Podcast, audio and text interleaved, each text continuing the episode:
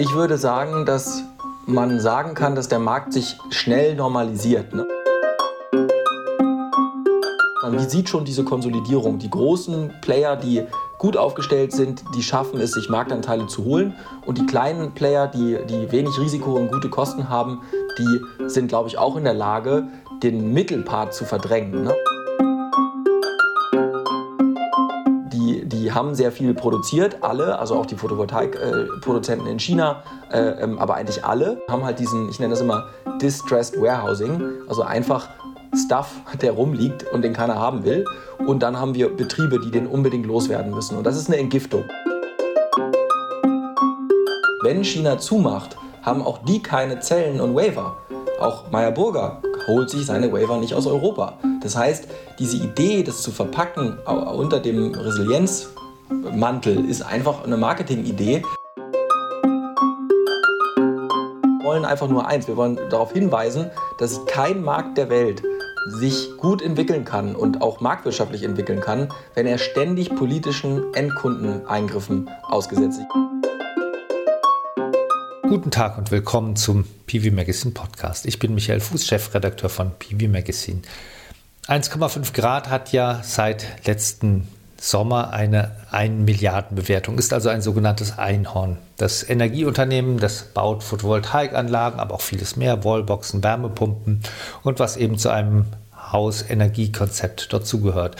Es hat stark expandiert, hat eigene Standorte, weiter eigene Standorte aufgemacht, hat zugekauft, Sieht so aus, als ob der Gründer und Geschäftsführer Philipp Schröder alles richtig gemacht hat. Hallo, Herr Schröder. Hallo, Herr Fuß. Gleich werden wir uns das natürlich genauer angucken, ob wirklich, ob Sie wirklich alles richtig gemacht haben. Aber wir sprechen dann auch über den Markt, über, den, über das, was die anderen großen Solarunternehmen machen. Da gibt es ja noch etliche, zum Beispiel Enpal oder Zola. Wir werden auch darüber sprechen, wie sich der Handwerksmarkt insgesamt und Installationsmarkt insgesamt entwickelt hat und vermutlich auch entwickeln wird dieses Jahr und die Diskussion um die europäische Modulproduktion. 1,5 Grad ist Initiativpartner dieses Podcasts.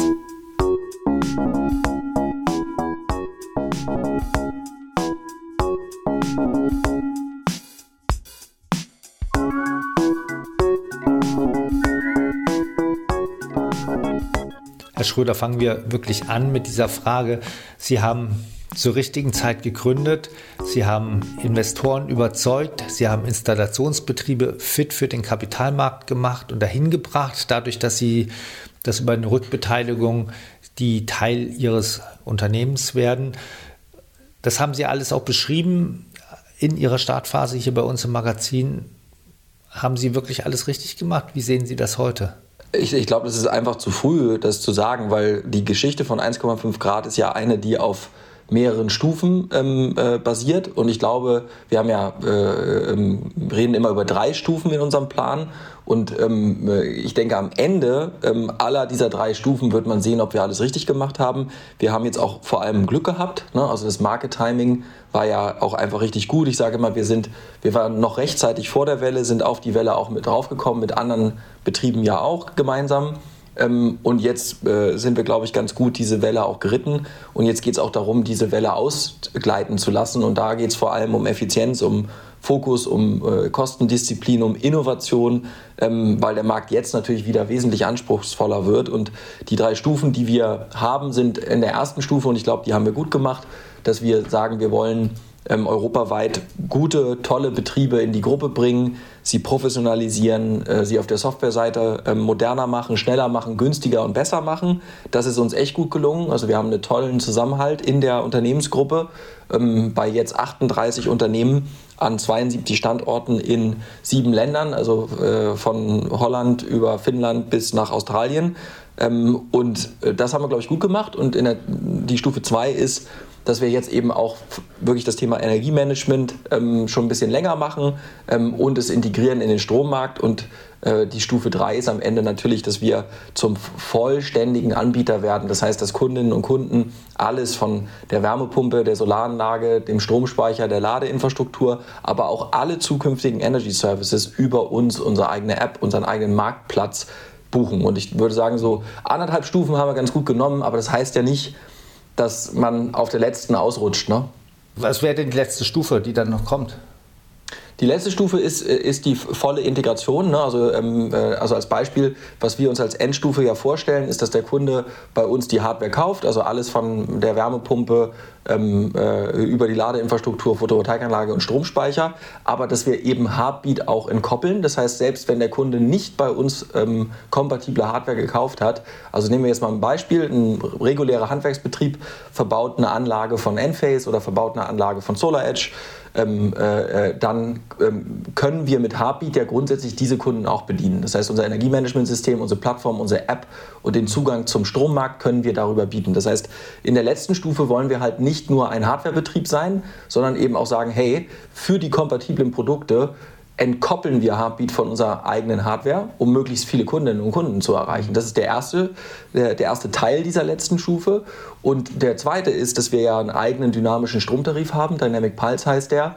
Das ist ja auch gar nicht so einfach mit den dynamischen Stromtarifen. Ne? Also Smart Meter fehlen, es gibt viele Prognosethemen, die richtig laufen müssen. Und diesen Tarif bieten wir momentan auch nur für unsere Hardwarekunden an und den wollen wir auch rauskoppeln. Das heißt, da wollen wir auch sagen, man kann entweder über den Stromtarif, den flexiblen Stromtarif zu uns kommen oder über Heartbeat mit Hardware von Wettbewerbern im Hardwarebereich oder eben über das Bundle mit allem drum und dran. Und äh, das ist äh, die Endausbaustufe, weil diese Märkte, also wenn wir mal Daikin nehmen, Daikin ist ein Plattformpartner von uns, ähm, Daikin hat halt in Europa Millionen Systeme und wenn wir diese Kundensysteme integrieren können, ist natürlich der sogenannte adressierbare Markt deutlich größer, als wenn wir immer nur auf unsere eigenen Hardwareverkäufe gucken, die Daikin, auch wachsen und wachsen sollen. Ja. Zur Erklärung, Daikin macht Wärmepumpen, richtig?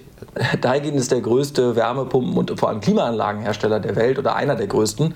Und ähm, die sind super für uns, weil in Australien brauchen wir zum Beispiel viele Klimaanlagen. Aber ja, die machen auch Wärmepumpen, mhm. ja. Genau, Sie haben ja im Dezember nochmal zugeschlagen, so als Ausgleiten der Welle vielleicht. Ähm, was haben Sie da gemacht? Ja, wir haben im Dezember, äh, im, im, im Vorjahr tatsächlich ähm, ich glaube, knapp elf Betriebe innerhalb von acht Wochen übernommen. Jetzt ist es schon deutlich weniger geworden. Das heißt, Ende 23 haben wir Fastplug übernommen. Das ist ein Betrieb in Kaihude. Das ist nördlich von Hamburg. Ungefähr 100 Mitarbeitende. Ein wunderbarer, toller Betrieb, der ähm, auch viel Elektrotechnik und äh, äh, ähm, auch die DC-Seite intern hat, also genau das, was uns gefällt, ähm, äh, mit Bene und Rando, ähm, zwei Geschäftsführer, die wir unglaublich cool finden, die unglaublich dynamisch auch gewachsen sind in den letzten Jahren. Das ist also, da ging es darum, jetzt unsere Abdeckung auch in Schleswig-Holstein, in Norddeutschland zu verbessern. Das ist der eine Betrieb, äh, mit dem planen wir nächstes Jahr schon so Richtung 40, 50 Millionen Euro von dem Standort aus, also in diesem Jahr 24. Und äh, dann haben wir auch übernommen noch ähm, in Holland ähm, Sondursamen. Das ist einer der ähm, führenden Betriebe in Holland. Holland ist ganz interessant, die haben bis jetzt keine Speicher und jetzt läuft da das äh, Net-Metering aus, also die Einspeisevergütung so ungefähr. Ne? Die, äh, die läuft da aus. Das heißt, dieser Markt verändert sich stark in unsere Richtung. Eigenverbrauch, Batterie, Integration mit Wärmepumpe und äh, Air Conditioning. Und Sondursamen ist auch ein großer Betrieb mit äh, auch knapp 40 Millionen Euro Umsatz sechs Standorten, ähm, die sind dazugekommen. Und wir haben uns das noch gegeben, dann jetzt in Adelaide ähm, äh, in Australien noch einen weiteren Betrieb dazu zu holen, um da auch unsere Marktabdeckung ähm, zu verbessern. Und das ist äh, ein Betrieb, der heißt Costco und der ist ähm, vor allem sehr, sehr gut auf der Wärmepumpe und äh, ähm, Air-Conditioning-Seite. Ne? Also da geht es ja auch darum, dass wir tatsächlich alles aus einer Hand abdecken können. Und ähm, das war unser Dezember, ja. War so viel los, ja. immer, immer, noch viel los. Ähm, was ist denn Ihr Blick auf den Installationsmarkt? Ich, ich fange das mal so an. Nach unserer, wir machen auch gerade wieder eine Umfrage unter Installation, Installateuren und da sieht es ja so aus, dass der Markt ziemlich zweigeteilt ist. Die, ungefähr gleich viele geben an, sie seien zufrieden und die andere Hälfte gibt an, sie ist nicht mehr zufrieden. Sieht nicht mehr so gut aus. Was ist Ihr Eindruck? Mm, ich würde sagen, dass man sagen kann, dass der Markt sich schnell normalisiert. Ne? Ähm, und dieses schnell Normalisieren wird ja nochmal ähm, gestresst. Also wovon normalisiert es sich? Wir haben super hohe Strompreise gehabt, die sind wieder zurück vor Krisenniveau, also vor der Ukraine-Krise. Ähm, gleichzeitig sind aber ja die Kosten auch hochgegangen für die Betriebe. Also es gab eine Inflation, Personalkosten sind eher gestiegen. Das heißt, man muss eigentlich zurück von der Kostenkalkulation auf 2021 und die Betriebe, die auch viel investiert haben und vielleicht das Wachstum überschätzt haben, die haben es jetzt natürlich ein bisschen schwieriger, weil da kommt einfach das der Vertrieb nicht so einfach hinterher, wie er das in der Vergangenheit getan hat. Und das ist ja auch logisch, dass das so ist. Die Zinsen sind höher, ähm, äh, die Menschen sind zurückhaltender, wir sind in einer Rezession ähm, real angekommen. Ähm, äh, es ist also teurer geworden, sich Geld zu leihen. Es gibt die Baubranche ist abgekühlt. Das heißt, es gibt ganz viele Makrofaktoren und die Strompreise sind deutlich günstiger geworden, äh, Gas auch. Und insofern ist es ist es einfach so, ich würde sprechen von einer Abkühlung die, wenn man falsch aufgestellt ist, einen auch kalt erwischen kann. Ne? Weil wenn man gerade 100 Vertriebler eingestellt hat ähm, und 200 Leute auf, äh, im, im, im, Fachhandwerk, dann tut es weh. Ich denke, es wird sein wie immer. Es wird die kleinen Betriebe geben, die sagen, guck, habe ich doch wieder mal alles richtig gemacht. Ich habe nicht investiert. ich äh, ich mache einfach so weiter wie immer. Und ähm, äh, das klappt auch ganz gut. Ich glaube, das ist bestimmt auch so. Die sind aber auch dann nicht groß gewachsen, wenn man sich den Markt mal anguckt. Da sind ja tausende neue Anbieter dazugekommen. Und wir sehen natürlich, natürlich, das ist, also das hat man ja mitbekommen, Energiversum hat irgendwie knapp 100 Leute entlassen. Ähm, äh, SolarWatt hat bekannt gegeben, dass sie auch irgendwie 20 Prozent der Belegschaft ähm, äh, entlassen müssen oder, oder einstellen. Ähm, äh, Eigensonne ist äh, insolvent gegangen. Ähm, äh, Klarsolar ist an E.ON verkauft worden. Auch nach unserem Kenntnisstand auch wirklich nicht für das, was man sich jetzt preislich irgendwie äh, vielleicht auch gewünscht hätte. Ähm, das heißt, die, die Signale sind klar, der Markt ist gestresst und ist aber am Ende aus unserer Sicht gut, weil es gibt eine Konsolidierung und Sie wissen ja, diese Konsolidierung, von der sprachen wir immer. Interessanter ist aus meiner Sicht aber, dass die Zubauzahlen jetzt auch runtergekommen sind seit Juni. Ne? Also in dem Segment 5 bis 15 kW Peak äh, sind, hat man wirklich eine Abkühlung im, schon in der Netzleistung, die angeschlossen wird, von 40, 45 Prozent. Und da ist vor allem eins ja noch wahrzunehmen, dass auch Spieler wie Enpal trotzdem ihren Vertrieb halten. Ne? Das heißt, die äh, nach eigenen Angaben machen ja irgendwie 3000 Systeme im Monat. Und das ist dann, wenn nur noch in Anführungszeichen 30.000 Systeme rausgehen, schon wirklich viel. Äh, wir machen so etwas mehr als 2000 Systeme äh, in der Netz, äh, in Anschlussleistung. Und das heißt, man sieht schon diese Konsolidierung. Die großen Player, die gut aufgestellt sind, die schaffen es, sich Marktanteile zu holen.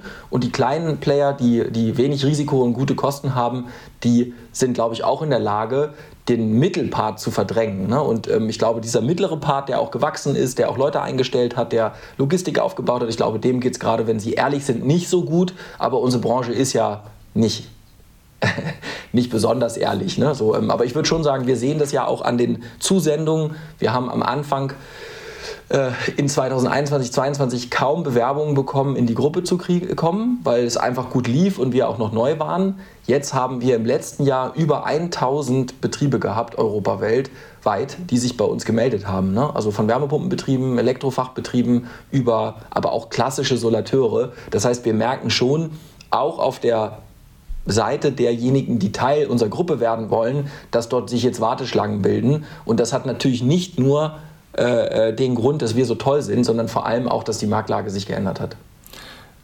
Jetzt ist, äh, es gab diese Abkühlung in der zweiten Hälfte des letzten Jahres. Ähm, insgesamt ist der Markt natürlich trotzdem gewachsen. Ähm, er muss ja eigentlich noch weiter wachsen, wenn die politischen Ziele erreicht werden sollen. Das heißt, wird sich die Situation entspannen oder glauben Sie nicht, dass die Ziele erreicht werden? Ich glaube, es ist immer eine Frage der Voraussetzungen. Ne? Ich denke, wenn wir jetzt, wenn es nochmal Zinserhöhungen gäbe, wird das schwieriger.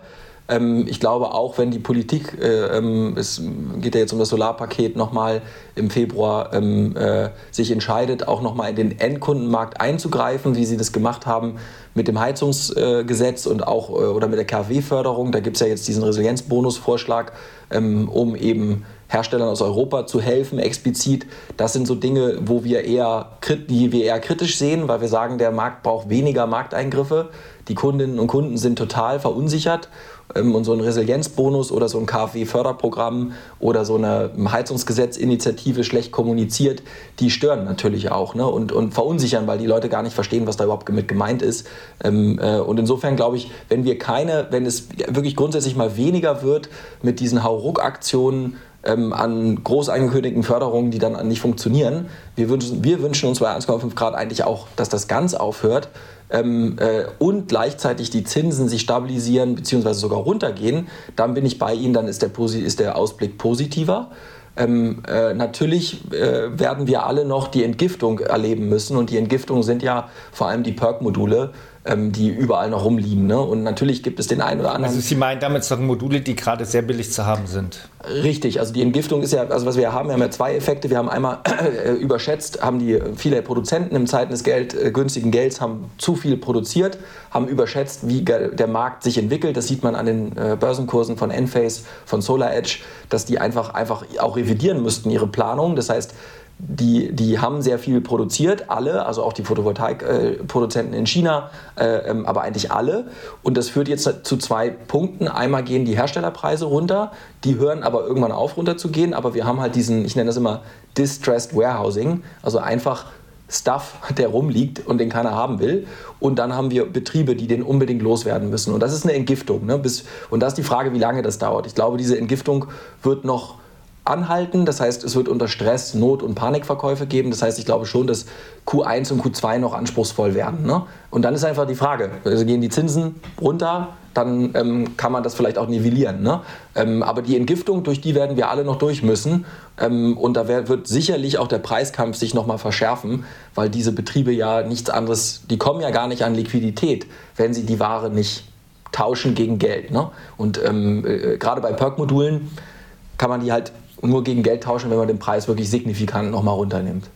Ja. Sie haben jetzt ganz viele Sachen angesprochen. Eins war ja, was alles damit zusammenhängt. Ähm, das war, ich meine, vorhin haben Sie ja gesagt, zum Beispiel Solarwatt hat, hat, hat Mitarbeiter entlassen. Das hat ja vor allem mit der Modulproduktion zu tun, was jetzt wiederum an den günstigen und billigen Perk-Modulen auf dem Markt liegt. Ähm, Sie haben Meyer Burger angesprochen. Wie ist denn Ihr Blick auf und, und haben auch angesprochen, dass Sie sich gegen die, die, die, die diskutierten Resilienzboni wenden. Da gab es ja jetzt auch im Januar eine Pressemitteilung von Ihnen und Enpal und Solar, glaube ich, zusammen und EKD. Ähm, wie ist denn Ihr Blick auf die Resilienz? Also Sie haben ja umgekehrt auch letztes Jahr verkündet, dass Sie sich verpflichten wollen, wenn ich mich recht erinnere, europäische Module äh, einzusetzen. Mhm. Ich glaube, das ist genau, das ist eine, ich glaube, die öffentlich geführte Debatte da auch in der Branche ist halt auch super emotional und teilweise auch echt unsachlich, weil so dargestellt wird, so, hey, die deutsche Solarwirtschaft braucht jetzt diesen Endkundeneingriff und wenn wir den nicht bekommen, dann, dann ist, die, ist die Solarwirtschaft quasi tot. Ähm, äh, und äh, auf der anderen Seite stehen quasi die Betriebe downstream, die sagen, hey, diese günstigen Module sind halt die Grundlage für alles. Ne? Also für günstigen Strom für Wärmepumpen, für günstigen Strom für die Elektromobilität. Äh, und wir wollen halt keinen Endkundeneingriff. Was unsere Position ist, die ist reichlich differenziert. Wir sind überwiegend äh, ein Unternehmen, was mit europäischen oder nicht chinesischen Produkten arbeitet. Sie erinnern sich, wir haben bis jetzt ein eigenes Modul, was wir auftragsfertigen lassen in Asien, also in China, ähm, auf Topcon äh, äh, Produktionslinien. Wir benutzen dafür überwiegend äh, Polysilicon aus Deutschland. Das heißt, wir haben schon versucht, eigentlich das, was wir können, zu tun, um deutsche, europäische Produkte damit reinzubringen. Und in allen anderen Produktkategorien ähm, sind wir auch non-Chinese. Das heißt, wir sind Solar Edge, Enphase, wir arbeiten mit Sonnen im Speicherbereich, Stiebel Eltron, Wärmepumpe, ähm, äh, aber auch unser Energiemanagementsystem wird in Nordrhein-Westfalen hergestellt. Das heißt, wir haben eigentlich, wenn Sie auf den Gesamtwarenkorb gucken, ähm, äh, eine extrem hohe Exposure ähm, in Silicon Valley oder Europa oder Deutschland sogar oder Israel ähm, und nicht nach China. Das heißt, wir sind eigentlich auch ein Betrieb, Warum machen wir das? Weil wir tief technisch, technisch und softwareseitig integrieren und wir glauben, wenn es Stress mit China gibt, wollen wir nicht auch Cybersecurity-Risiken ausgesetzt sein. Ähm, und das heißt, wir sind eigentlich relativ nah an der Wahrnehmung ähm, von der Meyer Burger auch dran. Das, was uns stört und was wir eben falsch finden, ist, dass wann immer es ein Problem gibt in der, äh, in der Branche, wie bei den Bauern jetzt auch, alle schreien, lass uns mal beim Endkunden ansetzen. Wir wollen einfach nur eins, wir wollen darauf hinweisen, dass kein Markt der Welt sich gut entwickeln kann und auch marktwirtschaftlich entwickeln kann, wenn er ständig politischen Endkundeneingriffen ausgesetzt ist. Ich gebe Ihnen mal ein Beispiel. Wir haben die Chipfabriken in Europa mit Milliarden äh, wurden die ja gefördert.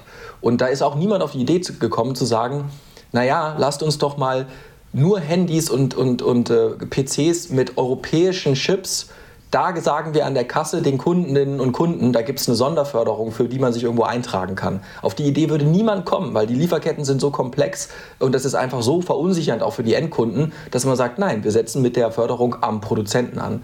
Und das, was wir sagen, ist, wenn man weitermacht damit, dass alle Politiker sich alle drei Monate hinstellen und irgendetwas verkünden, dann werden wir nie in einen normalen Markt kommen. Das wäre auch im Pkw-Bereich so. Stellen Sie sich vor, der Bundesverkehrsminister würde alle drei Monate eine neue Förderung ankündigen. Wir sehen das ja gerade mit dem Ehebonus, was da passiert.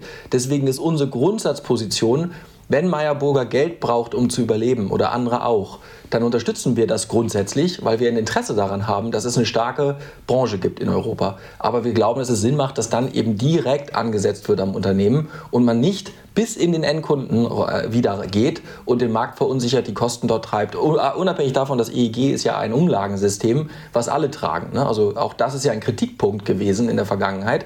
Äh, und das heißt, am Ende zahlen dann alle über die EEG-Umlage bei dem Resilienzbonus für die wenigen, die dann deutsche äh, Qualitätsprodukte kaufen. Und das finden wir in jeder Art und Weise hinsichtlich äh, unsinnig und auch übers Knie gebrochen.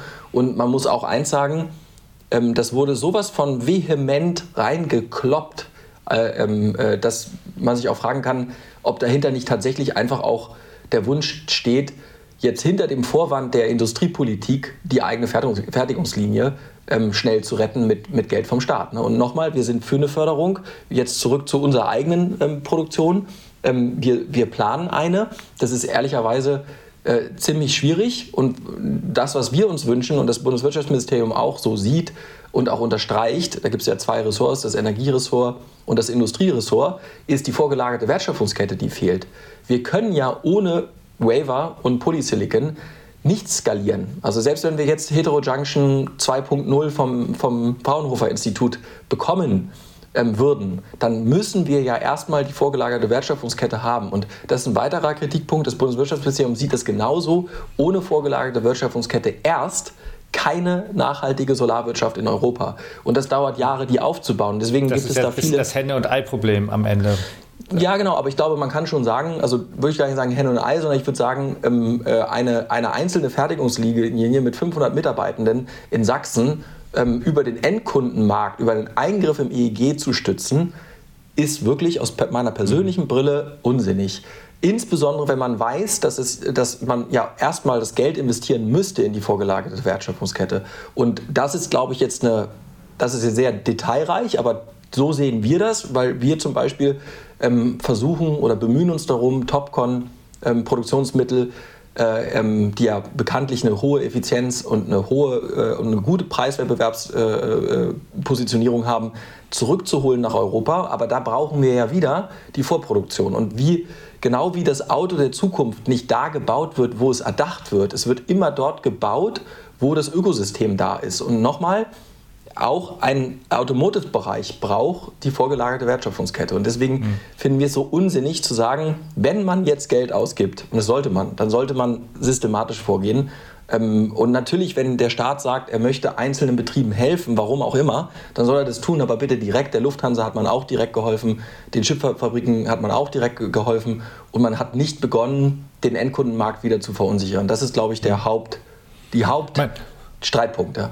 Man hat ja ein bisschen den Eindruck, wir machen uns das ziemlich kompliziert hier in Europa, das Leben, weil das, dass jetzt diese, diese Diskussion aufkam mit den Resilienzboni, das hat ja auch mit, damit zu, hängt ja auch damit zusammen, was in Europa überhaupt möglich ist an, an Förderung. Jetzt die, die Hersteller, die sagen ja, sie wollen, eine, sie wollen nicht nur eine Investitionsförderung, sondern sie wollen eine Betriebskostenförderung. Und das ist mit den EU-Richtlinien nicht umsetzbar. Und deswegen kommen die dann plötzlich auf die auf die Resilienzboni. Ähm, ist das einfach zu kompliziert? Also äh, ist Klar, also 100 Prozent. Ich, ich verstehe ja auch den Stress der, der, und auch, den, auch den, die Bedenken der, der Hersteller, die es noch gibt. Fairerweise muss man sagen, die meisten Hersteller sind ja auch längst in der chinesischen Wertschöpfungskette ne, und machen dann vielleicht beim Glas-Glas-Modul den letzten Schritt in Europa. Ähm, davon mal unabhängig verstehe ich das schon, dass das, das geeignete Instrument fehlt dort, aber man kann nicht, nochmal, man kann nicht wirklich ungeeignete Dinge tun, ähm, nur, also die auch am Ende mehr Risiken birgen ähm, als, als Benefit, ähm, dann muss man eben genau darauf eingehen. Und man sieht es ja an den Chipfabriken. Ich meine, da wurden Milliarden investiert. Ich denke, der politische Wille, wenn er da ist, dann ginge das auch. Ich glaube, dass die Politik, wenn wir mit den Politikern sprechen, sich auch unsicher ist, ob das wirklich der Bereich ist, ähm, den wir brauchen. Ne? Also ne, ne, ein Modul das liegt auf dem Dach und das ist nicht Cybersecurity anfällig. Das ist nicht Teil der digitalen Infrastruktur. Das ist anders beim, äh, beim Wechselrichter, beim Energiespeicher, beim Smart Meter. Da entstehen ja auch Bereiche, wo Europa gut positioniert ist, wo es viele Hersteller auch gibt in der, in, in, bei der Wärmepumpe, ähm, äh, bei der Ladeinfrastruktur, eine Firma wie Manikis, mit der wir auch zusammenarbeiten. Und deswegen sagen wir auch, wenn wir das betrachten, die solarwirtschaftlich als Ganzes, dann ist das längst mehr als nur die Commodity des Panels. Ne? Und ich denke, diese, diese Un die, die Politik will helfen, aber wenn sie sich genauer anguckt, stellen sie sich auch wieder die Frage, ob es der richtige Punkt ist. Das heißt, ich glaube, es gibt auch tatsächlich die, die gute Frage, ob außerhalb von Deutschland und Frankreich überhaupt die Europäische Union sagt, ja, wir müssen das jetzt haben. Ne? Weil es gibt in Schweden oder in Italien oder in Spanien ähm, äh, kaum relevante große Hersteller. Hm vielleicht ist Angst der falsche Ausdruck, aber haben Sie keine Angst, dass Ihnen die Module ausgehen in ein paar Jahren? Wenn, wie, je nachdem, wie sich die ja, Politik ich, entwickelt? Nee, wir, haben davor, wir haben davor total Angst und auch Taiwan ist ja eine Krise, auf die wir uns vorbereiten wollen. Aber nochmal, ähm, äh, die, die, die, die Förderung, die dort ähm, äh, in den Raum gestellt wird, ist am Ende eine, eine Subventionierung von kleineren Betrieben, die ja gar nicht in der Lage sind, ich meine, die machen vielleicht ein Prozent ähm, äh, der, der, des Bedarfs oder 2% des Bedarfs aus, den Europa hat. Das heißt, äh, und diese Betriebe werden ja auch nicht wachsen dadurch, sondern die werden dadurch erstmal vor allem gerettet. Ähm, und auch diese Betriebe bräuchten in einem Fall einer geopolitischen Auseinandersetzung die vorgelagerte Wertschöpfungskette. Jetzt kommen wir wieder zurück. Wenn China zumacht, haben auch die keine Zellen und Waiver. Auch Meyer Burger holt sich seine Waiver nicht aus Europa. Das heißt, diese Idee, das zu verpacken unter dem Resilienz Mantel ist einfach eine Marketingidee, weil nochmal, wenn China ernst macht und wirklich ähm, die vorgelagerte Wertschöpfung schließt, können wir mit allem, was wir in Europa haben, gar nichts machen. Das heißt, wieder ohne vorgelagerte Wertschöpfungskette haben wir gar keine Möglichkeiten im Falle einer Situation, wo, wir, wo China tatsächlich nicht mehr liefert. Und ja, das, wir haben da Bedenken und deswegen glauben wir auch, Topcon nach, nach, die Chinesen haben damals unsere Technologie nach China geholt. Die haben unsere Systeme abgebaut und bei sich aufgebaut. Wir glauben, wir sollten ein paar Systeme dort abbauen und wieder hierher holen. Und parallel sollte die Politik dafür sorgen, dass zu wettbewerbsfähigen Preisen vor allem die vorgelagerte Wertschöpfungskette da ist. So, und da wiederholen wir uns jetzt, ne? aber es ist halt so. Und wir können es jetzt nicht ändern, auch wir nicht, dass es keine, keine schnelle Lösung gibt. Ne? Die gibt es halt nicht. Ja, aber es gibt ja im Augenblick auch mehr als genug Module auf dem Markt, muss man jetzt auch mal sagen. Also im Augenblick ist es kein Problem. Und deswegen lassen Sie uns noch mal kurz reden über das, was im Augenblick wirklich den, den ich sag's mal, den Erfolg der Energiewende ausmacht oder wo es sich gerade viel tut. Das, Sie haben es schon angesprochen, das sind die dynamischen Stromtarife wo sich ja, die werden ja ab, ich glaube, ab 2025 verpflichten, muss jeder Energieversorger sowas anbieten. Ähm, Sie und ein paar andere machen das jetzt schon. Was braucht man dafür, was, was muss sich da technologisch noch tun? Ist da alles da, damit das funktioniert? Ähm, da, also grundsätzlich ist da alles da. Man muss aber sagen, es gibt äh, verschiedene ähm, Startpunkte, von denen man beginnen kann, mit solchen Tarifen zu arbeiten. Da gibt es eine TIBA, eine Rabot Charge in Deutschland, ähm, Octopus aus UK, die da sehr aktiv sind. Die, die versuchen, die haben aber ein Problem, die treffen auf 99 Prozent der Kunden ohne Smart Meter. das heißt, ähm, äh, und, äh, und was passiert dann? Dann beginnt, öffnet sich die erste Problematik für solche Anbieter, dass wenn man nur einen dynamischen Stromtarif verkauft, ist die Marge so gering, dass der Aufwand, den Kunden zu koordinieren und ihm einen Smart Meter auszurüsten, einfach sehr teuer ist und das macht die unprofitabel ne, im ersten Schritt. Und das ist ein bisschen blöd. Das heißt, diese Anbieter sind darauf angewiesen, dass der Rollout schnell passiert. Für uns ist das nicht so schlimm, weil wir das als Standard einfach immer mitverbauen, ähm, wenn, äh, wenn ein äh, wenn ein Kunde von uns angefahren wird. Das heißt, für uns ist das ein, ist das ein Standard ohnehin und auch kein Aufwand, weil wir haben die, die Personalleistung ohnehin vor Ort. Ne? Das ist für uns ein großer Vorteil, weil wir fahren quasi bei keinem Kunden äh, weg, ohne die, das Smart Meter auch installiert zu haben. Wenn das liegt das natürlich daran, dass Ihre Kunden sozusagen Photovoltaikanlagen installieren oder irgendwas installieren und sozusagen so eine Wärmepumpe, Photovoltaik, genau. Und da macht ja. das Sinn. Enpal macht das ja auch so. Die haben ja auch schon sehr viel installiert und das heißt, dass wir dann aber den Vorteil haben, dass wir einen Kunden vorfinden, den wir schon kennen, der schon, uns schon vertraut und wo wir auch einen Smart Meter haben. Und jetzt mit dem Smart Meter kann ich auch echt dann wirklich arbeiten. Und wir haben noch einen Vorteil. Der Smart Meter hat ja, ähm, selbst wenn man ihn jetzt installiert, als Octopus, Rabot oder wer auch immer, hat den Nachteil, der überträgt ja die Daten nicht in Echtzeit.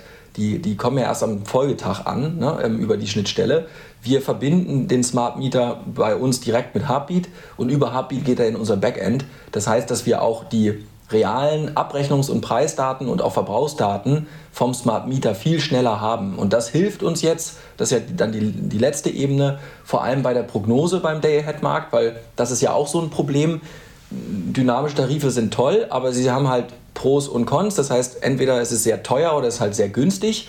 Und wir versuchen ja automatisiert die günstigen Preisphasen Phasen zu nutzen mit den Systemen der Kunden. Und dafür brauchen sie aber den direkte, die direkten Datenschnittstellen und natürlich auch die Schnittstellen zu den ähm, Systemen, die verbaut worden sind. Und sie müssen prognostizieren. Und was heißt prognostizieren?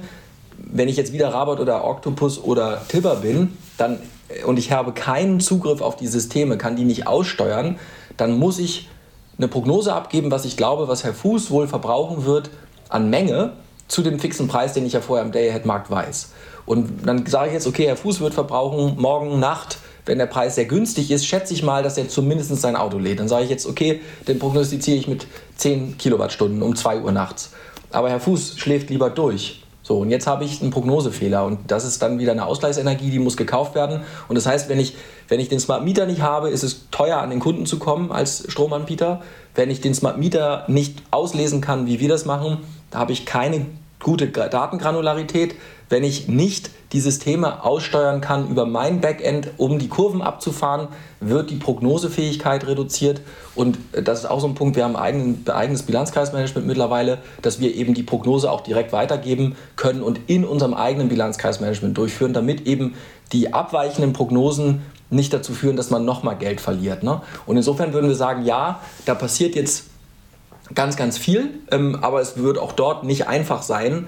Ähm, äh, und natürlich, selbstverständlich halten wir unseren Ansatz für den besten, weil wir natürlich durch den, durch den Hardware, durch den Hardware-Einsatz eben, wir, wir, wir gehen gar nicht erst in eine Situation rein, wo wir keinen Smart Meter haben oder unser IoT-Setup. Mhm. Nichtsdestotrotz werden wir den Tarif auskoppeln. Das heißt, auch ohne unser Hardware kann man den bekommen.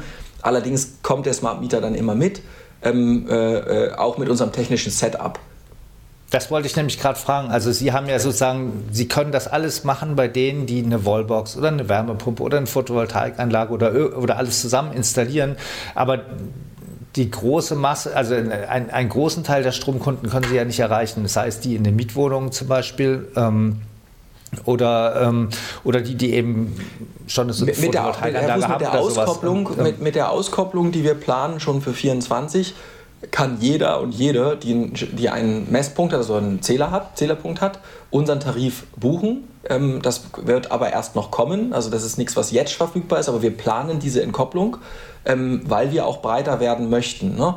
Ähm, äh, also wir planen das schon. Allerdings werden wir immer den Smart Meter direkt mit verbauen und den Aufwand, den wir da haben, auch in, in, Rechnung stellen, weil wir ohne nicht reingehen. Also wir machen, wir helfen, behelfen uns nicht mit diesen Brücken Ideen, die auch Timber zum Beispiel hat, die haben ja diesen kleinen Puls, diese kleine, diese kleine Clip, den man quasi auf den Smart Meter klemmt, der den dann ausliest, ähm, um quasi nicht auf den Smart Meter, auf den, auf den, äh, auf den vorhandenen Stromzähler.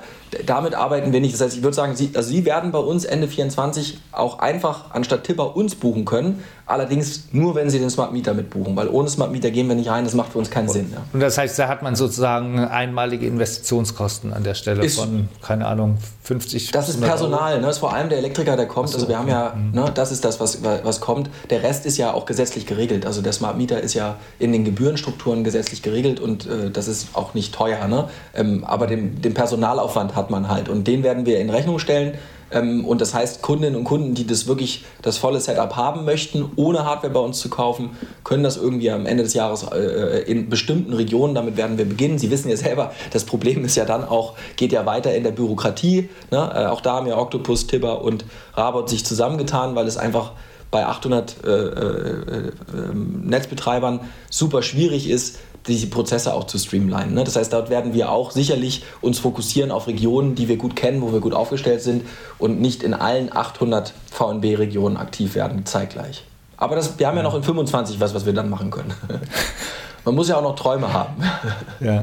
Es gibt so einen Punkt, den da hänge ich manchmal auch noch bei den dynamischen Stromtarifen, vor allem wenn sie sich am Day-Ahead-Markt orientieren. Also ich, ich frage mich immer, wie weit das skalierbar ist, weil alle kaufen dann den Strom, wenn im Day-Ahead-Markt der Preis niedrig ist. Aber wenn dann die, Stro also wenn die Stromnachfrage zu sehr steigt, was passiert denn dann? Dann wird ja der Strom trotzdem teuer in dem Moment. Ja, also ich glaube, äh, also erstmal muss man ja überlegen, ähm, was, also das stellen Kunden häufig die Frage, die sagen, ist das nicht so eine kurzfristige Arbitrage, die dann nachher wie so ein bisschen erinnern Sie sich noch an Frequenzstabilisierung, ne? so dann geht der PRL-Preis wieder runter und dann ist das Ganze wieder tot. Wir sehen das in Skandinavien, dass das eben nicht so ist und das wird im Zweifel auch nicht so sein, wenn die Erneuerbaren noch mehr, ähm, noch mehr äh, Anteil haben, weil sie ja wissen, äh, also Windanlagen haben wir im Jahr irgendwie 1500 Stunden, Solaranlagen 2000 Betriebsstunden max. Ähm, das heißt, wir haben 8760 Stunden im Jahr und Wind und Sonne, die immer weiter ausgebaut werden, fallen gehäuft an oder gar nicht. Und deswegen wird zumindest auf der Produktionsseite, wenn wir immer mehr Sonne und Wind haben wollen und, äh, und, und auch werden, weil das so unschlagbar günstig ist, wird es diese Stauchung geben und die wird ja immer stärker. Und das heißt, wir haben ja momentan noch, sind wir ja sehr, sehr weit davon entfernt, überhaupt sinnvoll damit umgehen zu können, weil tatsächlich ist es ja so, dass die Negativstrompreise nur deshalb entstehen, weil die Windbetreiber ihre Parks nicht rechtzeitig abstellen können. Es gibt ja zwei Punkte. Das eine ist, einmal ist der Negativpreis am Day-Ahead-Markt ähm, nur eine Notsituation, weil wer will schon Strom verkaufen und dafür Geld bezahlen? Ähm, und das zweite ist, die meisten fahren ja die Leistungen runter. Das heißt, das wirkliche Problem ist doch, dass die Windanlagen abgestellt werden müssen, wenn viel Wind weht, weil keiner den Strom abnehmen kann oder will. Und das heißt, wir haben eigentlich zwei, wir haben drei Faktoren, die diesen Effekt langfristig aus unserer Sicht tragend machen. Der eine ist, jetzt schon gehen Milliarden an Stromleistungen verloren und äh, an, an, an, an, Kilowatt, an, Gigawattstunden, weil wir Wind oder Solar abregeln müssen. Wenn wir diese Mengen nicht mehr abregeln müssen, weil wir Verbraucher so zeitlich steuern können, dass die die nehmen, ist das schon mal super, weil die sind dann volkswirtschaftlich genutzt. Ja? Ähm, äh, und diese Mengen, wie gesagt, die werden heute einfach abgeriegelt. Der zweite ist, auch mit der Abriegelung haben wir ja trotzdem Stauchungen und diese preislichen Stauchungen, die können wir ja auch glätten. Und äh, der dritte Punkt ist, dass wir ja weiter ausbauen. Das heißt, gerade Offshore-Wind, was in der Nordsee geplant wird, wird ja diese Stauchung noch erhöhen. Wir haben über Weihnachten eine habe vier Tage lang Negativstrompreise gehabt. Deswegen, äh, auch wenn wir nach Dänemark schauen oder nach Schweden, ähm, insbesondere Dänemark ist ja sehr windorientiert, äh, dort haben sie in den Wetterkarten, in den Nachrichten schon quasi eine Preiskurve, ganz selbstverständlich. Das heißt, die Menschen haben alle einen Smart Meter und die sehen, okay, da kommt ein Sturm, dann wird der Preis günstig. Und dieser Trend wird auch nicht sich ändern, weil wenn der Wind nicht da ist, müssen sie mit konventionellen reingehen und die sind einfach mittlerweile teurer. So, ähm, äh, deswegen glauben wir, dass das ein nachhaltiger Trend ist und auch sinnvoll, weil wenn wir das nicht machen, wenn diese Tarife sich nicht durchsetzen in, äh, und skalieren, dann wird ja alles teurer. Wir brauchen mehr Netzausbau, wir brauchen mehr, äh, wir brauchen mehr äh, Batterien netzseitig. Eine, eine, eine kontrollierte Last, die ich zeitlich verschiebe, ist der günstigste Speicher. Jeder, Wasser, jeder Pufferspeicher von der Wärmepumpe ist dann ein Speicher. Jede Poolpumpe, jede, jede Waschmaschine, die man ansteuern könnte, äh, jede äh, jede Geschirrspülmaschine, ist es vollkommen egal. Jede, jede, jede Last, ne? Ähm, Wärmepumpe sowieso, Airconditioning auch, Elektroauto, Riesenlast, ähm, die man zeitlich versetzen kann, kostet nichts, nur die Software, die man steuert. Und das ist, glaube ich, auch für das System wichtig. Ja. Ich möchte jetzt noch eine Frage stellen, die ist vermutlich mehr für die Installateure interessant, aber wir haben ja auch etliche Installateure, die den Podcast hören.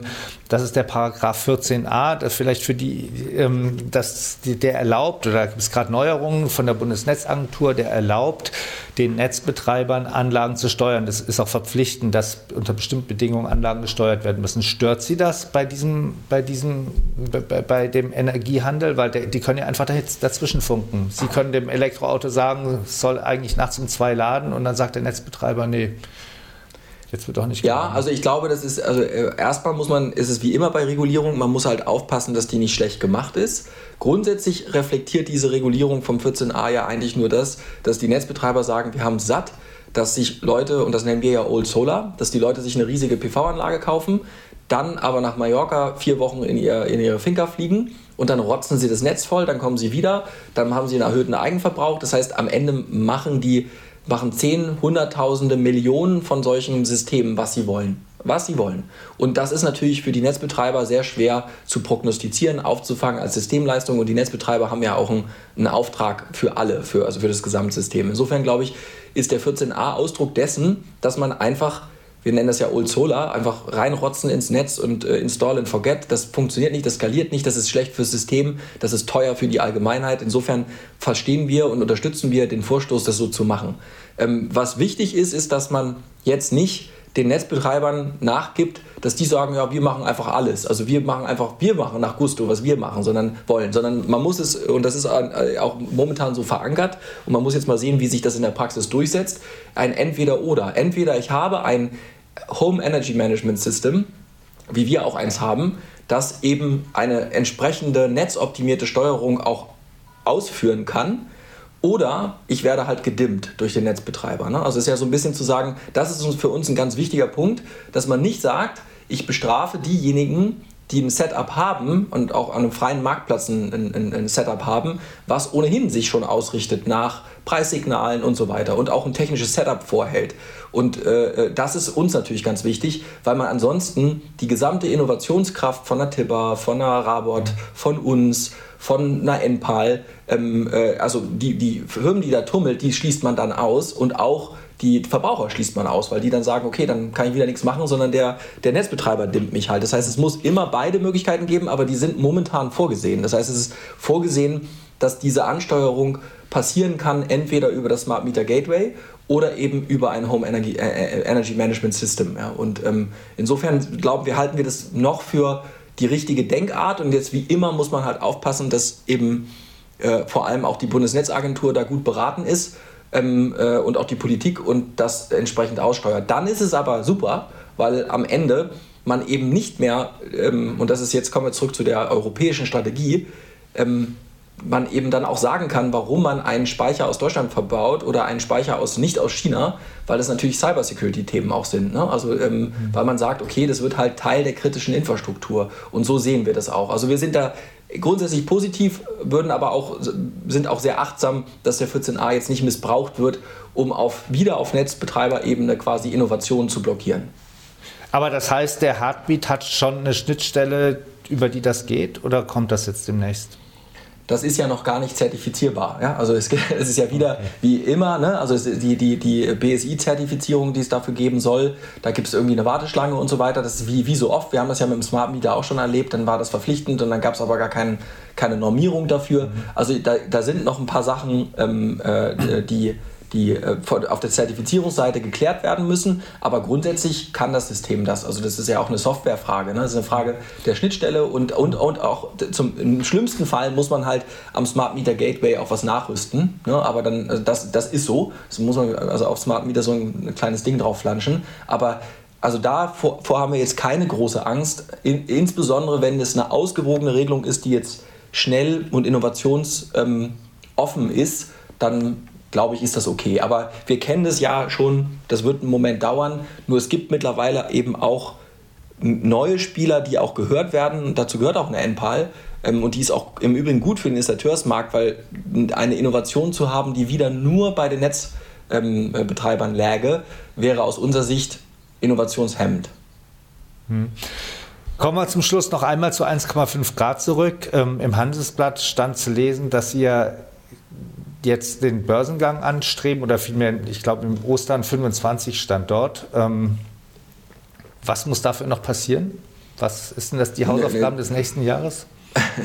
Also erstmal muss man sagen, ich würde sagen, 2024 sehen wir, weil wir wissen ja mittlerweile auch, machen äh, ungefähr knapp ein bisschen weniger als die Hälfte des Umsatzes außerhalb von Deutschland und das wird sich auch, wir wollen es auch weiter so machen, weil wir eben wir wollen uns auch de-risken, indem wir nicht nur einen Markt haben. Aber was wir machen müssen, das ist eine Endlosliste. Ne? Also das ist von Supply Chain über die berühmten Nachhaltigkeitsgrundsätze, die man einführt, aber auch das, äh, das, die Buchhaltung wird umgestellt auf IFRS Accounting. Das ist das amerikanische Accounting, was einem äh, ermöglicht, auch an die Nasdaq zu gehen. Das Wichtigste aber ist, dass wir ähm, in 24 unsere Zahlen erreichen, die wir uns vor, vornehmen, qualitativ eben auch die Technologie und die Software weiterentwickeln ähm, und natürlich letztlich, dass in 2015 das, das Kapitalmarktklima auch stimmt. Ne? Also wenn äh, wir hoffen darauf, dass sich das äh, in 2050 äh, stabilisiert.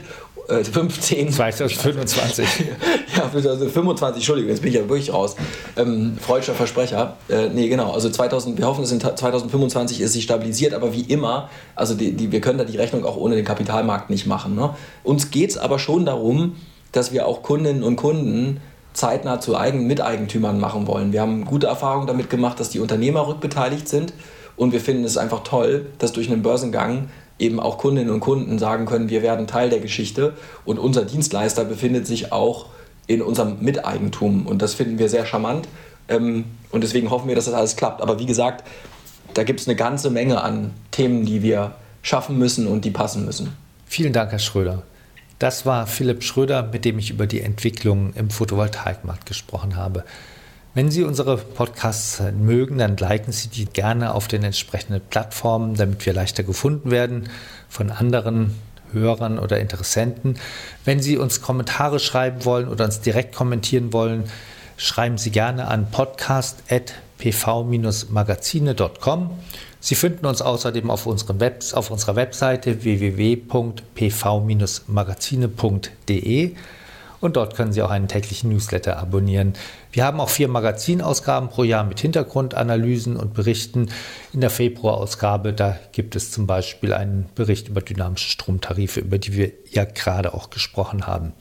Sie können die Magazinausgaben verbilligt abonnieren, wenn Sie als Podcast-Hörerin oder Hörer den Code Podcast 10 eingeben. Vielen Dank fürs Zuhören und bis zum nächsten Mal. Tschüss. Tschüss.